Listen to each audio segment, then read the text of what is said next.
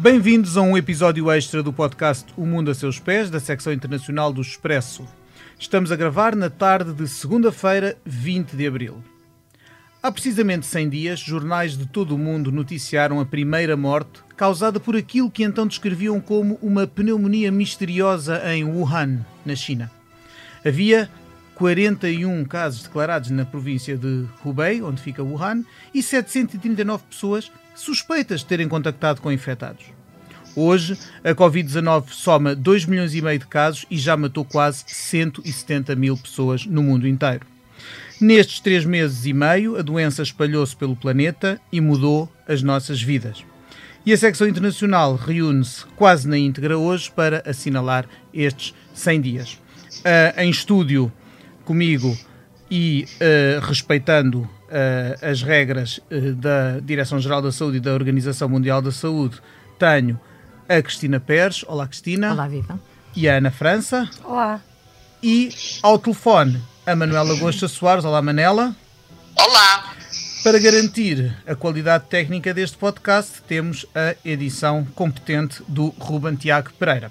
Eu sou o Pedro Cordeiro, editor da secção internacional.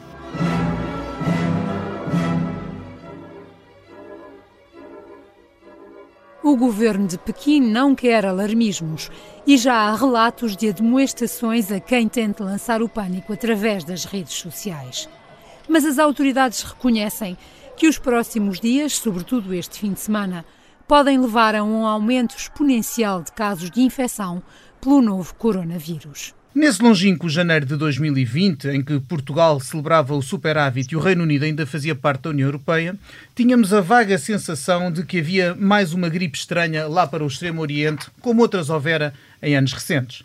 Foi só quando o sistema de saúde italiano colapsou e quando as imagens do norte desse país chegaram aos restantes países europeus que a generalidade do mundo ocidental despertou para este risco. A Europa foi o segundo epicentro da pandemia, a América é já um terceiro, e pelo meio a economia mundial parou e muitos viram-se inclusive com dificuldade para regressar a casa. Esta é de facto uma pandemia, é uma ameaça global. E julgo que é justo começarmos pelos sítios onde provavelmente menos pessoas pensarão, porque o nosso, a nossa visão, muitas vezes centrada uh, em casa, e agora mais ainda por cima confinados, pode impedir-nos de olhar mais além. Um, a Cristina tem uh, escrito sobre uh, a forma como esta crise de saúde pública, de economia, de política, de sociedade afeta países que muitas vezes são uh, menos referidos, menos mencionados no, na comunicação social europeia e portuguesa, e por isso começo por ali. Cristina, isto é uma pandemia, isto é uma crise global. Será que a África vai ser o quarto epicentro e em que condições é que vai enfrentar a Covid-19? Eu agora estava a ouvir-te e lembrei-me, ou seja, 100 dias ou 100 anos, dá a sensação. Eu estava de piquete naquele primeiro fim de semana e falei com o, o nosso embaixador na China, cuja preocupação era tirar os portugueses de, de Wuhan, quando na verdade muito território minado eles teriam de atravessar. é verdade que os epicentros têm vindo, uh, portanto, é uma crise, é uma pandemia, mas diferida em intensidade e uh, é previsível que a África seja, que neste momento tem uh, números modestos, como a América do Sul também, venha a ser muito provavelmente o último epicentro, precisamente por esta toada, pelo movimento que, a, que o contágio tem tido. É evidente que em África, neste momento, os, os números são modestos por várias razões, porque os países têm já é um continente são 54 países com uh, características muito diferentes, muitos dos quais, de facto, com população muito dispersa e outros, uh, exatamente o contrário, muita população muito uh, próxima, muito amontoada. E os dados não são também, provavelmente, tão fiáveis como na Europa, nem sequer dentro do continente. são da mesma ordem de grandeza ou feitos da mesma maneira. Eu estava a ver, estive a ver uma entrevista que o economista Carlos Lopes deu a televisão da Nigéria, onde ele referia que o FMI tinha previsto para 2020 que cinco dos países africanos teriam um crescimento igual ou superior a 5%, ou seja, havia 16 países na frente uh, do pelotão do desenvolvimento para 2020, que é uh, uma coisa anunciada para não acontecer. Se houver crescimento, o chamado crescimento negativo, é o mais provável, o ficar a zeros é um sonho, mas de facto é um, o impacto da, da pandemia nesta região um, será brutal por várias, várias razões, as, uh, crises, as dívidas, eh, FMI, etc. Uh, há decisões importantes, eh, como o perdão da dívida para um ano, há coisas que já houve evolução nestas últimas reuniões, mas precisamente Carlos Lopes, já agora lembro que ele foi secretário-geral da, da, Comissão Económica para a África de, e foi conselheiro do Kofi Annan, Nações Unidas, um, ele prevê que sejam necessários 200 mil milhões uh, de, de, dólares para, uh, para suster para suster os países. E lembra, porque o perdão da dívida eh, foi, ficou concentrado uh, nos países mais pobres, uh, quando, na verdade, os países de desenvolvimento médio são motores regionais. Nigéria é um país de desenvolvimento médio que não tem, nesta uh, constelação, direito a perdão de dívida ou não vou entrar no pormenor, mas é, dá um exemplo uh, a nível regional. Um, outra coisa que nós pensamos é que nós uh, pensamos bastante mais facilmente nos nossos vizinhos e nos modelos que conhecemos e, de facto, uh, fazer uma, um copy-paste das medidas que, que têm funcionado no Ocidente é uma coisa errada em, em África. Para começar, começando pela sobrevivência, porque Uh, são sociedades que têm um comércio informal do qual dependem uh, milhões de pessoas. Ou seja, uh, se as pessoas não se podem mexer, não podem deslocar-se, está comprometido, se pensarmos naquelas um, designações que todos nós conhecemos e que, e que, na verdade, não sabemos o que é que querem exatamente dizer, mas quer dizer que um, um trabalhador sazonal, daqueles que vive com, que sobrevive com um dólar por dia, não fazendo a, a sua venda diária, é ele e a família que estão comprometidos. Exatamente, e temos aí os dois lados, o lado da sobrevivência e subsistência do vendedor, mas também o, uh, o facto de aquilo que ele vende possivelmente bens essenciais, bens alimentares, nomeadamente, poder chegar ou não a quem deles precisa para subsistir, não económica, mas fisicamente. Exatamente. Um, portanto, estamos a falar de segurança alimentar, uh, basicamente, ou seja, uh, se nós imaginarmos uma escola fechada na Europa, as crianças têm recursos que não existem em África. Uma criança que não vai à escola em África, muito provavelmente não come a única refeição completa que terá no dia. Ou, um, e, uh, a chegada, ou seja, a disrupção das, das linhas de fornecimento uh, é, é, também um problema. Com fronteiras fechadas, dificulta muito a, a circulação de, das matérias-primas e, e seja, a mais prima de todas, que é a alimentação. Até que ponto é que em África uh, estão a ser adotados eh, estados de alerta, estados de emergência eh, e medidas de restrição aos movimentos da, das populações? Eh, estão a ser muito aplicados, muito generalizados. Há países, nomeadamente a Nigéria foi a primeira, a primeira cidade foi Lagos, que tem 20 milhões de habitantes. Um, com exército, com recurso a exército para fazer as pessoas num primeiro momento ficarem, ficarem em casa, não é? Ou seja, foi rápido. Uh, portanto, a, a, resposta foi rápida, a aplicação das medidas foi, foi rápida. Uh, agora, se nós uh, desesperamos por um, por, por, um horizonte temporal para ver acabar isto, em África, obviamente que esse, esse prazo é muito mais curto, porque a sobrevivência é muito mais. Uh, o, o, o, compromisso, da, ou o comprometimento da, da, sobrevivência é muito mais. tem um, um, um tempo muito mais limitado. Claro, com o agravante que os países mais desenvolvidos ou mais ricos do mundo, que, eh, que serão necessários com certeza para a ajuda de que os mais pobres eh, vão precisar, estarão neste momento também eh, pouco disponíveis, se calhar, para ouvir, para se preocupar, para olhar para, uh, para Sul, digo para Sul porque isto é, porque isto é recorrente. Dentro da Europa tem, temos um Norte que, que, tarda em querer olhar para o Sul, no mundo inteiro e com, uh, com, com diferenças de escala muito maiores, com, com de facto um, uma desigualdade muito mais gritante do que qualquer coisa que exista dentro do, do, do que chamamos mundo ocidental, também haverá menos disponibilidade de, dos países desenvolvidos de olharem para aqueles que, que, ficam, que são sempre os países esquecidos, que são sempre as partes do mundo uh, onde uh, os nossos semelhantes uh, vive ou sobrevive em condições que não conheceremos uh, jamais se tivermos essa fortuna. Tens razão, Pedro, mas como dizia muito bem a, a jornalista da televisão da Nigéria, a pobreza e a desigualdade não se pode pôr em quarentena. Portanto, eu acho que não vai haver hipótese. Isto é uma pandemia que tem realmente de ser resolvida com medidas globais a grande hipótese de, de, de, da Covid de ficar algures em, em, latência num país destes que se, que se possa desprezar é de tal maneira, ou seja, que, que uma segunda onda de, de contaminação possa partir da África é uma grande realidade. E, quer dizer, e não acho por muito que os, uh, que os governos possam resistir, não acho que a comunidade científica eh, permita uh, essa calamidade. Ou seja, por uma vez, nem que seja por motivos egoístas, acho que o, o, o chamado Ocidente vai ter de agir. Esperemos que assim seja, porque se esta, se esta pandemia também mostra algo, é, obviamente com as desigualdades, não abafa e não apaga as desigualdades, mas mostra que há uma vulnerabilidade global uh, da, da, humanidade a, a, um flagelo como esta uh, pandemia.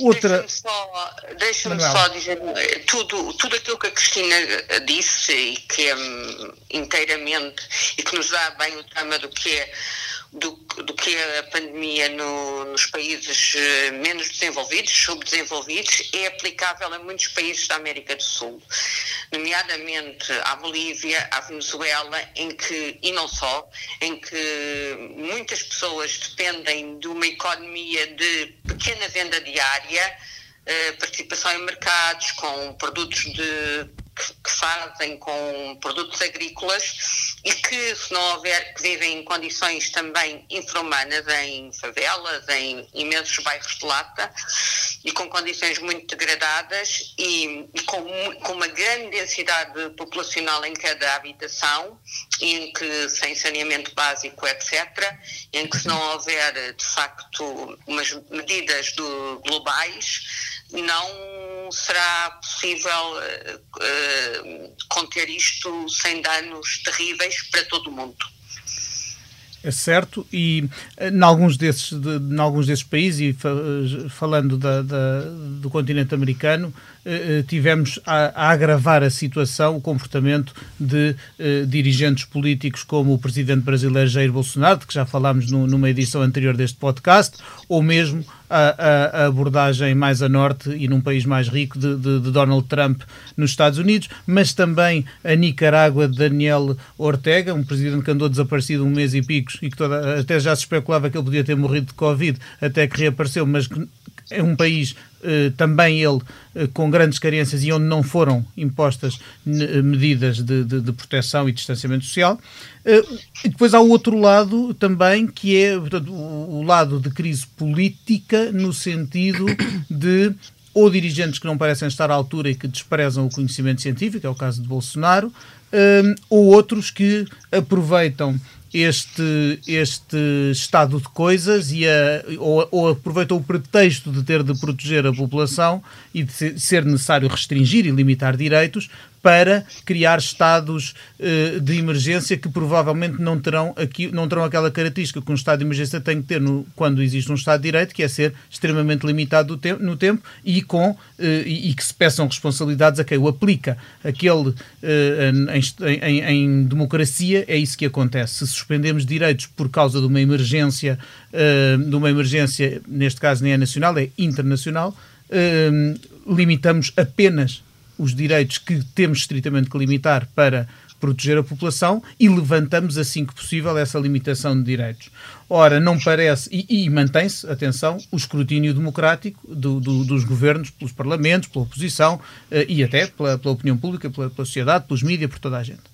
Uh, não é esse o caso em países como a Turquia de, de, de Recep Tayyip Erdogan ou, mais próximo ainda de nós, a, e, na, e na mesmíssima União Europeia de que fazemos parte, a Hungria de Viktor Orban. Ou seja, o coronavírus também deu desculpa a, a, a putativos tiranos para um, imporem uh, o seu poder, alargarem o seu poder e, uh, e sem qualquer limite temporal. Uh, sobre isso, tem-se debruçado a Ana França no, no, no, seu trabalho aqui no Expresso e por isso, Ana, conta-nos um pouco até que ponto é que esta pandemia veio a calhar a alguns uh, dirigentes autoritários ou defensores das democracias iliberais que, é que agora pululam pelo mundo. Que é uma frase do próprio Orbán, que Exatamente. ele diz dele mesmo e, da, e do, do, regime dele, não é? Portanto, eu acho que, pelo que eu tenho lido, claro que não, não é impossível aprofundar todos os regimes políticos e, e, o que é que eles estão todos a fazer exatamente, até porque nós temos menos informação vinda de alguns lados do, do que temos de outros. E, e agora, aqui muito perto de nós de facto, dia 30 de março, o Parlamento Húngaro, que é. Uh, dois terços dele é, é, do Fidesz, portanto é dominado partido pelo partido do, do, do Vítor Orbán, que é primeiro-ministro, e portanto não foi difícil um, a Vítor Orbán passar este, este decreto de emergência que tem várias coisas que assustaram as pessoas, mas, mas que aquilo que me falaram vindo lá que mais assusta é mesmo a possibilidade de, de, de poder ser preso cinco anos caso espalhes notícias falsas ou um, notícias, rumores sobre o que é que o governo não está a fazer. Ou seja, criando pânico. Ora, o que é que é criar pânico? É dizer a verdade. Por exemplo, não é? Potencialmente, criticar o governo pode ser, numa interpretação criar uh, criativa, pânico, pode ser visto como criar pânico, claro. como criar falsas notícias. Dizer quantos mortos há, dizer que não há material de proteção para os médicos, dizer que porque é que estão a ser testados as famílias dos, dos ministros e não estão a ser testados os médicos. Tudo isto é criar pânico, mas é também a verdade. E há uma história muito eh, significativa e que dá bem para mostrar isto que foi que, que me contaram de lá, que um ativista enviou um e-mail ao governo a perguntar precisamente isso, porque é que há tantas pessoas de altas cúpulas a serem testados e, e, e não os enfermeiros e os médicos de facto não estão a ter acesso a isso. E se numa primeira resposta, na volta do correio, o governo disse estamos atentos, estamos a fazer tudo o que podemos, não se preocupe, passado 5 segundos, ele recebe tipo o copy-paste do decreto onde diz um, pode, uh, por uma pena máxima de prisão até, até um máximo de 5 anos, as pessoas que propagarem notícias falsas podem, podem ir presas. Portanto, logo a seguir, quiseram apaziguar, mas logo a seguir, bom, se, a, se o apaziguamento não resultar, fica aqui uma, um, um, pequeno, um pequeno lembrete sobre o que é que de facto pode acontecer. Na Turquia, na, na peço desculpa, na, na, Hungria é muito próximo de nós e, e, e, e nós estamos muito atentos a isso. Mas o que eu acho que notamos é que nesses os, regime, os regimes onde este estado de emergência pode ser problemático também já eram já tinham problemas de anteriores, não é? Tipo, não é de agora que o Orbán uh, tem, tem esta posição em relação à criminalização da ajuda aos refugiados, à, à fecho de fronteiras, a, a, os sítios onde as pessoas ficam quando entram lá são horrorosos, não, não têm acesso à ajuda legal, não podem pedir asilo, não há tradução. Portanto, não, não, isto não, não existiu no vácuo. Agora, Claro que todos os dias vemos drones em Portugal a passar nas praias e em Espanha, não sei se isso, se isso vai desaguar numa quebra dos nossos direitos. Claro que, que não. Haverá países, é, mais, haverá países com maior nos, resiliência, nos melhor, mais. mais bem prestados do que outros para resistir a esse, a uma, para agir uma tentativa de, claro, desse género. Porque e, tem, e, instituições, tem instituições diferentes. Não Agora, parecem por exemplo, sinais em alguns países europeus não. dessas tentações, mas noutras sim. Não acho isso, mas por exemplo, nos Estados Unidos nós achamos que é um país, e é, com instituições bastante fortes. Sim. Mas, por exemplo, estes, sim, estes novos poderes, este, este novo estado de emergência dá ao, ao, primeiro, ao, ao, presidente 136 novos poderes. Uns, bah, ok, não, não, podem não ter uma influência muito grande, mas eu, eu, eu tirei do, do decreto só, só alguns. Entre eles, fechar fronteiras externas e entre cada estado, uh, tomar conta de empresas privadas, tomar conta de rádios ou televisões para passar uma mensagem de interesse nacional que ele considere de interesse nacional um, e prender doentes ou pessoas com suspeitas de Covid. Portanto, isto não são coisas, são, não sei se, vão, se vão ser utilizadas indiscriminadamente, mas está previsto. E foi aprovado. Claro, e isso é outra coisa. Não, não, se, não, se, há, há, coisas a serem aprovadas sem, sem grande escrutínio dos parlamentos, que não há tempo, é para, é para aprovar já, é para fechar já, é para. Pronto, isto está a suceder uh, na Índia muito, muita violência também, mesmo. Uh, as pessoas já eram. Já, já eram diferentes, não é? Em termos sociais e agora muito pior. Ou seja, a polícia estar na rua a proteger uma população, para muitos indianos, não os deixa mais descansados de todo porque há espancamentos, porque põem-nos em posições de cócoras, fazem-nos andar eh, tipo saltos de, de, sapo, coisas horríveis e a dizer sou um mau cidadão, sou um mau cidadão, porque lá está, como dizia a Cristina, as pessoas têm que ir ao mercado vender coisas claro. e são tratadas como. Temos, depois temos exemplos extremos como a, a ordem do presidente das Filipinas para, claro, para fechar pessoas em jaulas ou fechar, fechar pessoas em jaulas, a quem uh, uh, infringir as regras de confinamento uh, e sem, sem falar, evidentemente, desse, desse grande, desse, grande elefante na sala que é, não aqui na sala onde estamos a gravar o, o, o podcast, mas desse grande elefante na sala que é um, a China e o controle totalitário, que neste, como, como tu dizias, e bem, Ana, não, é, não, não são coisas inventadas por causa do Covid, mas são coisas a que a pandemia dá aso a que se ganhem uma escala e, sobretudo, se passem possivelmente de temporárias a definitivas em muitos Uh, em muitos destes, destes países. Deixa-me tipo só dizer de, uma, de, um... de, o tipo de controle eficaz sim, sim. Que, é, que se elogia à China claro. ou não, é, não seria jamais possível numa numa democracia, num Estado de Direito, ao mesmo tempo que a, a, mesma China, a quem se elogia um controle muito eficaz da população, foi a China que ocultou uh, durante muito tempo e fez o mundo inteiro perder cerca de, de pelo menos um mês uhum. no combate à pandemia, ao falsificar Hoje sabemos e negar que era em novembro. e ocultar em novembro eles uma, já série de, de, uma série de dados que poderiam ter permitido ao resto do mundo uma prevenção mais eficaz contra, contra isto. Vamos recordar que ainda há uma médica desaparecida. Eu não tenho visto notícias sobre ela, mas a, a, a médica que no Hospital Central, que era in, in, intensivista, que, que pôs no, naquela, na rede social deles, no WeChat, as fotos de, das, dos raios-x mesmo graves, não é? Ainda não sabe onde é que ela está depois de ter dado uma entrevista. Portanto, não, a China não é, não estamos exatamente ok, eles tiveram medidas de controle que se calhar nos ajudaram, bom, uh, não é? Mas, mas também antes disso tinham feito muita coisa que não, que não é de todo desculpável mesmo. E o, o, problema é que as pessoas às vezes. Eu, eu falei com, com o diretor do Centro Internacional de Direito, que eu gostei mesmo muito de falar com ele, já falámos várias vezes desde aí, que é o Douglas Rudson, e ele, ele, ele disse coisas muito interessantes. Por exemplo, que, que na psicologia política de comportamento de massas, a partir de um ponto em que as coisas se tornam muito graves, tu só queres segurança e não abdicas facilmente tudo o resto. Ele fez um estudo comparativo entre outras guerras e, e, e, o léxico que está na comunicação social, aquilo que está que as pessoas falam, eh, os relatos orais, os jornais locais, é muito parecido com isto agora. E no, nós não estamos a ser atacados por outra nação. Nós temos de ter noção que nós não, não temos um inimigo visível, não é o homem, é um vírus. Só que sem um inimigo visível para destruir, quando é que tu paras esse estado de emergência? Como é que dizes que o inimigo acabou? É verdade. O Benjamin Franklin, um dos pais fundadores dos Estados Unidos da América, que eh, quando nasceram enquanto país independente contra os, eh, o que consideravam ser os abusos da coroa britânica, tinha um grande, um, a grande preocupação de limitar o, o poder e de, e, de, e de, garantir um escrutínio grande do poder. Benjamin Franklin disse às tantas que aquele que está disposto a abdicar da liberdade e da, da segurança não merece ter uma nem outra. Um, este, esta pandemia uh, tem também uma, mais uma vez, sem, sem ser uma coisa que ela cria, mas é algo que ela acentua, um, são um, tendências geopolíticas que já vínhamos a notar.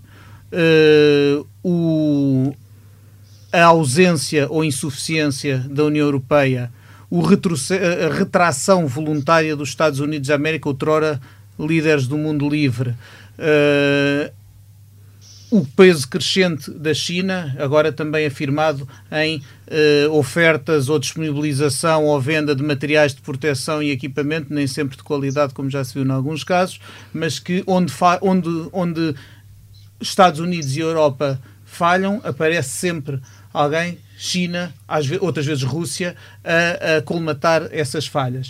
Uh, até que ponto pergunto a, a, todo, a, todo, a todo o painel até que ponto é que eh, vamos eh, sair desta pandemia com um mundo em que, com mais poder uh, para a China, apesar das responsabilidades que teve, e com um peso ainda menor e um prestígio mundial menor para os uh, outrora faróis do mundo livre, como uh, a Europa ou os Estados Unidos. Manuela. Um, olha, eu ainda naquilo que a Ana disse, lembro só que, para além da médica estar desaparecida, Uh, convém não nos esquecermos que ainda na última semana uh, a China fez uma correção do, dos números, que nós não sabíamos dos números de, de pessoas que morreram uh, de Covid-19 e que nós não sabemos efetivamente se são números novos porque eles fizeram uma triagem de outra forma ou se pura e simplesmente são números que não tinham sido reportados para o resto do mundo.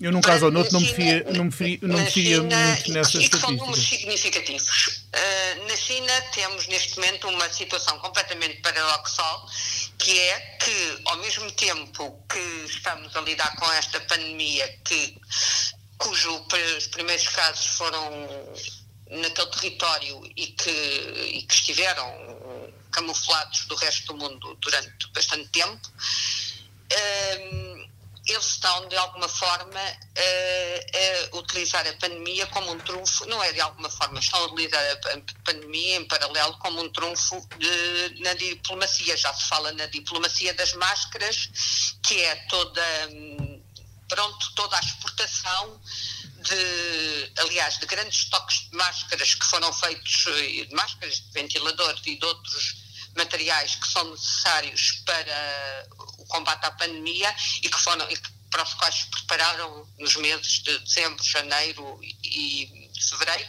e eventualmente antes, não sabemos. É uma coisa completamente paradoxal porque a Europa, concretamente, ficou muito dependente daquele mercado, da boa vontade de existirem uh, empresas chinesas a venderem e depois, como aconteceu em Espanha, algumas delas a Espanha chegou a fazer uma grande compra de máscaras de testes à China, que depois percebeu que não podiam ser utilizados porque não eram fiáveis. E não só ficam dependentes, a eh, Europa, Europa e não só, e o resto do mundo, mas que está dependente dessa boa vontade e dessa cooperação diplomática chinesa para a venda, como também para as autorizações de transporte desses mesmos materiais, que os vários países que têm feito um, essa, essas importações da China, de facto, só o processo de saída e de permissões de, de voos para aterrar, etc., são processos, do ponto de vista diplomático, morosos.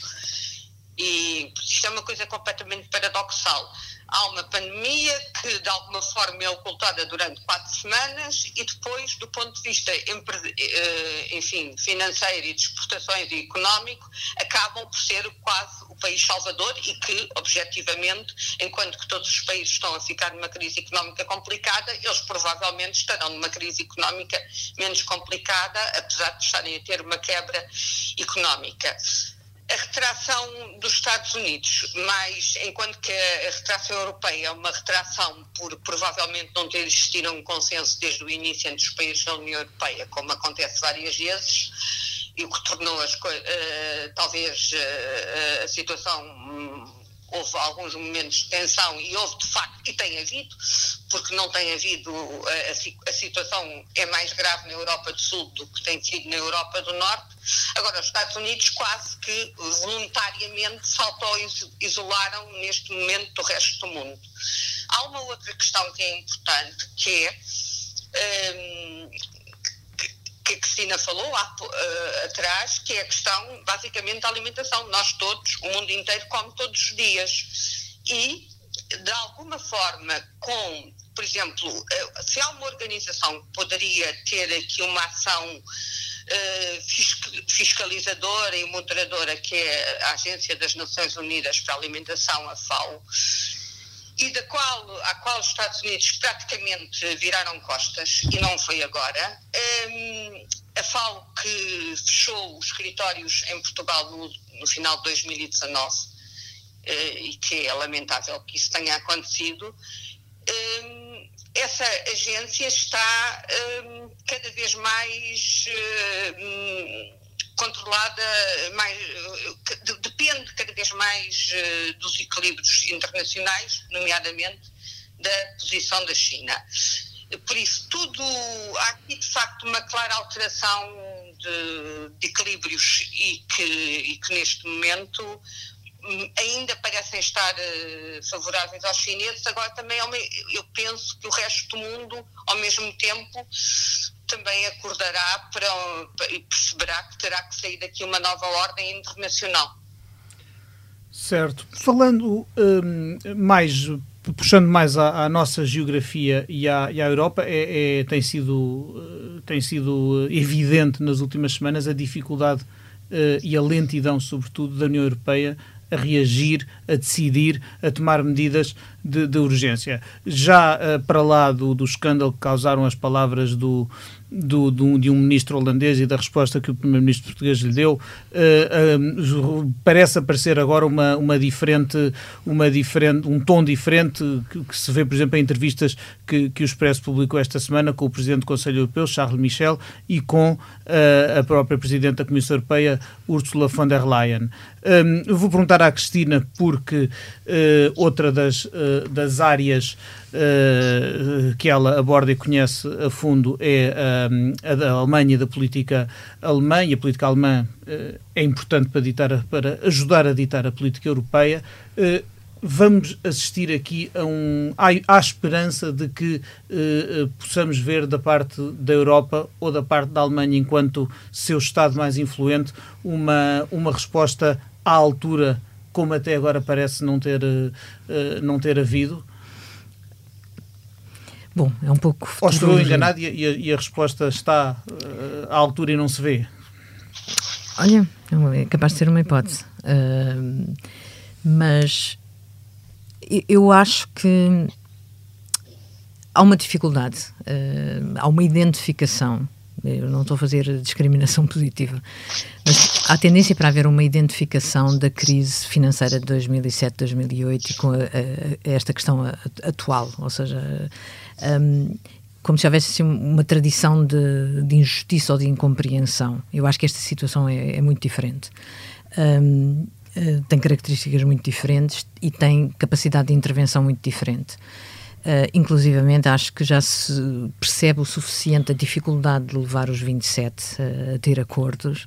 Uh, a semana passada, quatro, os quatro maiores países decidiram ter uma, uma movida conjunta para a, a integração e distribuição de, de, deste elefantíssimo na casa que são os migrantes e, e, refugiados. Portanto, eu acho com toda a franqueza, ou seja, a contabilização uh, de atos que já estão a acontecer, como por exemplo a recolha de, de, de transporte e, e recolha de, de, doentes em estado muito grave uh, de, outros países pela Alemanha, uh, eu acho que são o que eles podem fazer sozinhos fazem.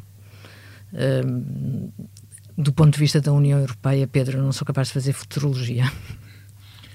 Claro, aparece, parece eu, eu, eu falo das, de, de, de, um tom mais esperançoso porque quer uh, o Presidente do Conselho Europeu, quer, quer a, a Presidente da Comissão Europeia, parecem uh, ter palavras ambiciosas quanto àquilo que eh, pretendem. Por exemplo, se se debateu quanto ao, está em debate, e já estava antes da pandemia, o, o quadro financeiro para, plurianual da, da, da, dos 27 e uh, Ursula von der Leyen diz claramente ao Expresso que quer um orçamento novo sem cortes nos fundos de coesão, porque precisamente que era uma das, uma das hum. da, dos assuntos mais graves que estavam e mais uh, uh, polémicos que se estavam a, a, discutir entre os, entre os vários Estados-membros da União Europeia e é, haver uma, uma, um, uma palavra tão clara porque geralmente muitas vezes estes dirigentes das instituições europeias não têm um discurso muito direto e claro. Este é um, é um discurso bastante, bastante claro, como o do próprio Presidente do Conselho Europeu, que é uma figura menos, talvez menos conhecida, parece ser claro no sentido de que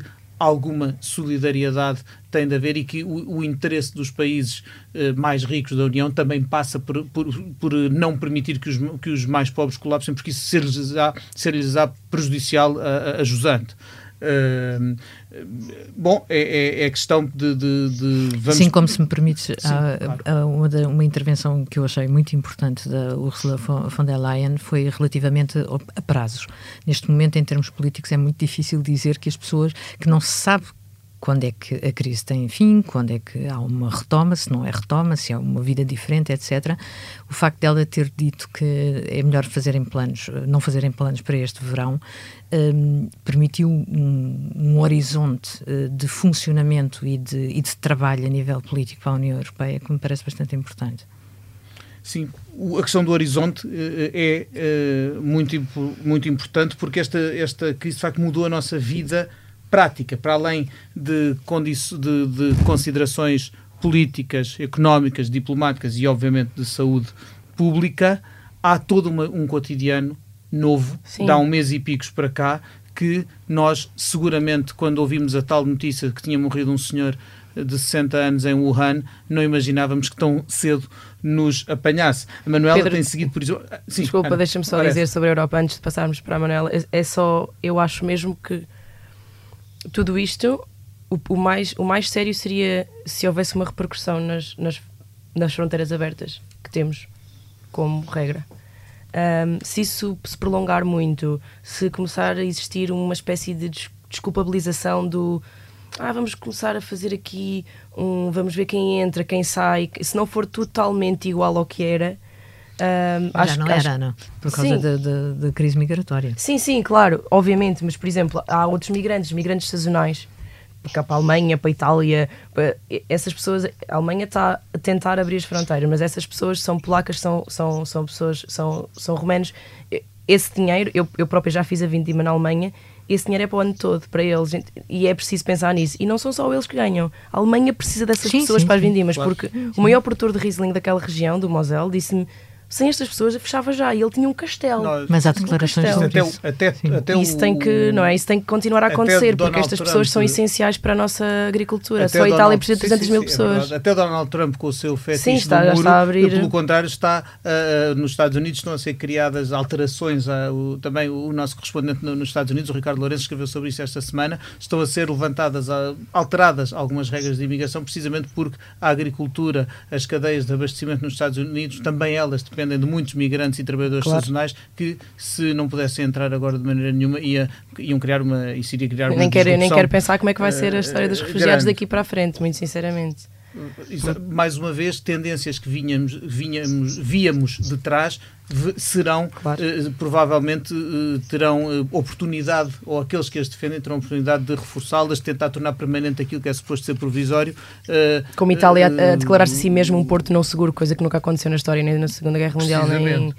Um, até os atos tão simples como de apanhar um avião para ir passar uh, férias ou, ou, uma viagem de trabalho a qualquer lado estão diferentes. E falo isto para, para fazer a ponte para, para a Manuela, que tem seguido com atenção uh, e escrito para, para o Expresso, no, no, no tanto no, na edição semanal como no, como no online, sobre uh, os portugueses que espalhados pelo mundo, e quem, obviamente que falamos de portugueses, mas o mesmo se reproduzirá em todos os países, a quantidade de cidadãos que de repente se viu retido num determinado local sem hipótese de voltar para casa, porque aquilo que, que todos dávamos por garantido, como voos comerciais regulares, linhas de transporte, etc., se viram de repente todas interrompidas por causa da pandemia.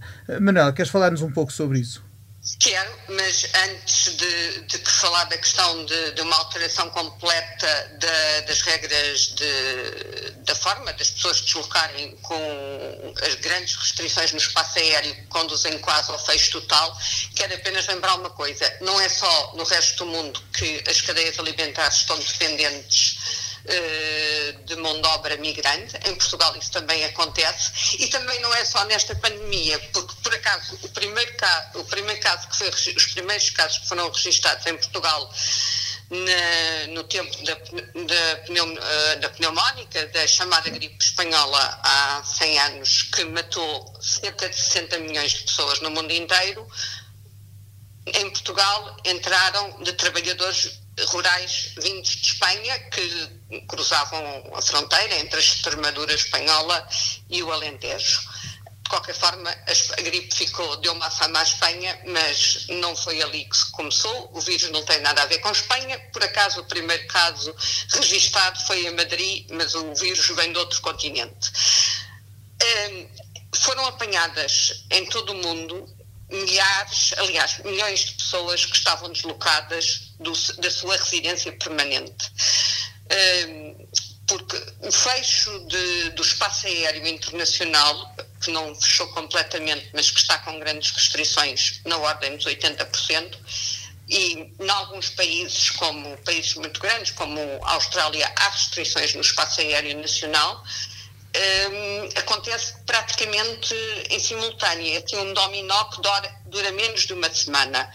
No caso de Portugal, um, do, as pessoas que querem pedir apoio consular para voltar têm que fazer um registro num, através de um site que o Ministério dos Negócios Estrangeiros disponibiliza e de alguma forma esse número até tem por exemplo, na, na, na, entre hum, quinta-feira da semana passada e a outra quinta-feira anterior, esse número até aumentou, porque nem todas as pessoas que estavam fora do país onde residem habitualmente, que é o nosso, se tinham registado uh, nesse site.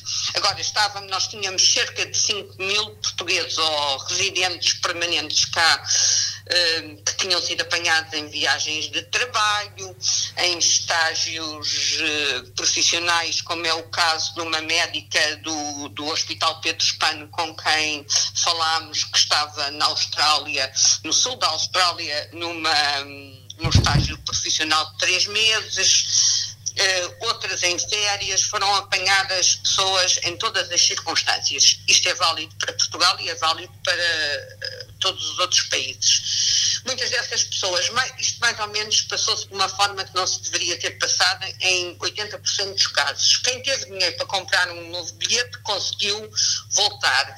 Porque, ou então quem teve dinheiro para fazer um upgrade, porque muita, quase todas as companhias foi difícil com uma diminuição drástica do voo, com a suspensão de muitos outros voos, eh, remarcarem com as tarifas de bilhetes de regresso que as pessoas tinham. Em Portugal ainda há cerca de mil pessoas para voltarem e essas mil pessoas estão dispersas por mais de 40 países. Os grandes grupos estão no Brasil, eh, na Guiné-Bissau, em Cabo Verde, nos Estados Unidos, mas depois há, há muitos casos de portugueses que está um único cidadão como é o caso da Síria, de, creio que do Laos, há vários países onde há, há, há sete, eu creio que há, tendo isso de cabeça, há sete países onde há um único português. E, enquanto que no Brasil estão, por exemplo, 300, só que estão bastante dispersos pelo território brasileiro. Estão em 23 estados do Brasil. E não sei muito bem, com a restrição que existe atualmente, como é que essas pessoas estão a conseguir sobreviver algumas delas, outras poderão, poderão estar sem problemas e, e, como é, e quando é que poderão voltar? Porque a previsão é que isto, só, só sejam levantadas estas restrições no final de maio. Senhor, aqui temos um, uh, um bom uh, remate sobre a forma como isto nos impede. Algo tão simples como se há uns que estão presos ou que se sentem presos em casa, outros não conseguem voltar para casa. É preciso lembrar que estas restrições também têm a ver podem uh, dificultar em muito o transporte de algumas matérias-primas e bens alimentares. Não é só o transporte de passageiros, para além de mexerem com uma liberdade fundamental que é a liberdade de circulação. E e existirem Posso... cerca, neste momento, milhares de pessoas das todas as companhias aéreas do mundo que estão em risco, têm o seu posto de trabalho em risco, porque muitas destas companhias aéreas entraram em layoff. Exatamente. Eu, eu, gostava só de acrescentar relativamente ao, ao fornecimento, de, à quantidade de, de, de, alimentos que existem no mundo. Eu falei esta semana com o economista sénior da, da, da FAO que me dizia, uh, Abdul Reza Abassian, que me dizia que é, eh, é muito adequada a quantidade de alimentos que existe no mundo, mas que de facto disrupções futuras, ou seja, os preços estão baixos porque a economia está em baixa, eh, mas que de facto a disrupção de transporte e de fornecimento pode criar situações eh, completamente voláteis caso faltem alimentos em algum, em algum sítio, ou seja, é uma coisa que pode começar, por, aliás, como se viu, a tendência para assambarcamento no início desta crise em Portugal e não só.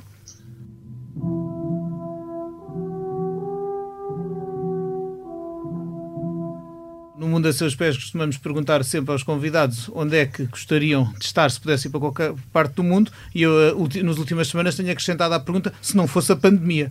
Uh, Cristina, para onde é que tu ias? Exatamente para o mesmo sítio da última vez, África e África do Sul. Uh, acho que é um, é um, um, ponto muito interessante para observar o, o, que vão ser os próximos meses naquele, naquele continente. Ana, por onde viajarias tu se te deixassem? Sem, um, sem perigo de, de me retirarem a minha carteira jornalista, como fizeram ao pessoal do Washington Post, acho que gostava, e com liberdade de falar com pessoas, gostava de ir a Wuhan, porque acho que deve ter sido bastante extraordinário o que lá se passou, e o Expresso também está a querer fazer esta semana eu quero tentar fazer uma coisa com portugueses, europeus que lá estão e que estão a sofrer o contrário do que aquilo que um chinês viria a sofrer se chegasse cá no meio da pandemia lá, não é? Nós provavelmente colocaríamos essa pessoa em, em quarentena. E agora o que está a acontecer é que quem vem de cá ou quem veio de cá já em março também está a ser uh, confinado lá e acho que deve ser um sítio em podendo movimentar-te com alguma liberdade e falar, deve ser uh, um sítio extraordinário para, para conhecer pessoas que passaram por experiências bem diferentes daquelas que acontecem no Ocidente, ainda assim. Manuela. Olha, eu como, como jornalista tinha pensado dar a mesma resposta que a Ana e por isso vou dá-la.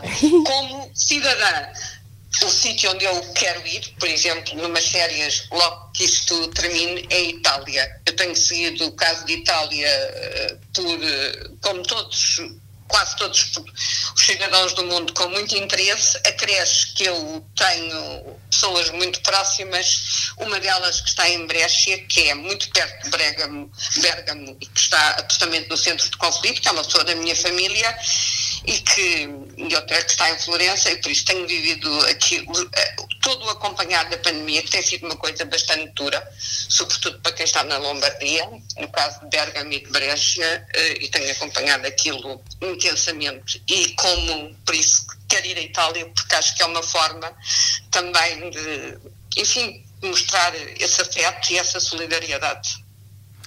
Muito bem. Eu, por ser uma edição extra do podcast, vou-me permitir responder também à pergunta, mas uh, para dizer um, ehm, que um, eu gostava, onde eu gostava de ir já no próximo sábado e não vou poder ir é à rua, como vou todos os anos no dia 25 de abril, celebrar a liberdade e a democracia. Uh, gosto de estar na rua nesse dia, gosto de celebrar esse dia com pessoas que não conheço e, que, e com quem me cruzo na rua. Gosto que as minhas filhas me acompanhem nessa, nessa celebração e percebam porque é que a celebração existe e o que é que existia antes do dia que celebramos nessa data. Uh, já aqui se falou de como a liberdade é importante, como a democracia uh, tem sido espezinhada em algumas partes do mundo, uh, o que nos deve levar a valorizar, proteger e defender aquela que, de que gozamos e que é um bem escasso e nunca garantido. Um, enfim, não, sem entrar em polémicas sobre cerimónias oficiais que acho muito entediantes e das quais apenas lamento que não tenha havido mais imaginação, uh, gostaria mesmo de estar na rua, na minha cidade de Lisboa, com cravo ao peito. Mas olha, Pedro, nada te impede, nada te impede de ir ao supermercado buscar cravos. Posso sempre, posso às mesmas celebrar e celebrarei com certeza, mesmo que seja dentro Alguns vendem flores, alguns supermercados vendem flores. E a democracia. Mas não houvesse 25 de Abril, este podcast não seria gravado. É verdade. Ou teria de ser de levar com, com um lápis azul ou com uns bips no meio das nossas palavras. Uh, enfim, felizmente, sem lápis azul, sem censura, com a uh, liberdade que, que não deixaremos de exercer. Uh, o podcast está aqui, voltaremos para a semana, porque esta é uma semana, não seria semana de, de, de regular, portanto, para a semana voltamos a, a retomar o, o, podcast com, com o episódio regular. Um, e esperamos que os ouvintes que estiveram connosco durante este uh, período e, e, a quem agradecemos estejam de novo para ouvir falar sobre outro assunto uh, com uh, jornalistas do Expresso, com convidados no Mundo a Seus Pés. Obrigado a todos.